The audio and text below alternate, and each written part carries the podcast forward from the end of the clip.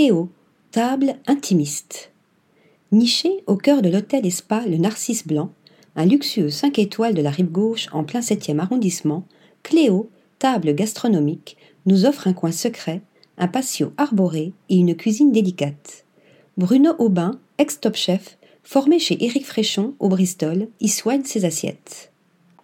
Jeu de texture, mélange de saveurs savamment dosées, on apprécie cet univers culinaire rempli d'épices et de condiments dissimulés sous une simplicité apparente. Le point fort du chef, ses sauces. Nous arrivons à cette adresse intimiste dans un cadre sobre et lumineux et demandons une table dans le joli patio verdoyant. La carte est subtile, tout en délicatesse, présentant des plats aux associations audacieuses. Nous débutons par les huîtres, perles blanches, vinaigre de prune, yuzu et poivre du Vanuatu, assaisonnement discret mais percutant. Également, l'un des plats signatures, l'artichaut croustillant, sauce César, pesto de basilic, tomate confite, un véritable délice en bouche. Cuisson de l'artichaut juste parfait, surprenant pesto de basilic qui percute nos papilles, une assiette délicieuse et originale.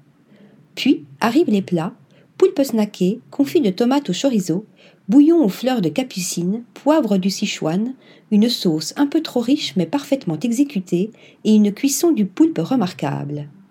Le cabillaud, rôti aux épices, tomate ananas condimentée, soupe de green zebra au thym citron, poivre de timut est tout simplement divin. Ce doux mélange d'épices agite nos papilles et nous emmène à la découverte des plats méditerranéens. Un réel voyage culinaire en une bouchée. Nous terminons notre dégustation par l'un des desserts de la maison, onctueux riz au lait, grains de riz soufflé, noisettes torréfiées et caramel d'agrumes, tout simplement délicieux.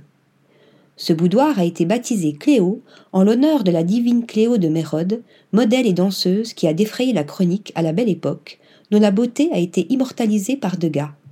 On comprend mieux le soin apporté aux assiettes joliment dressées et aux plats subtils et délicats une adresse discrète à découvrir sans tarder. Article rédigé par Antoine Blanc.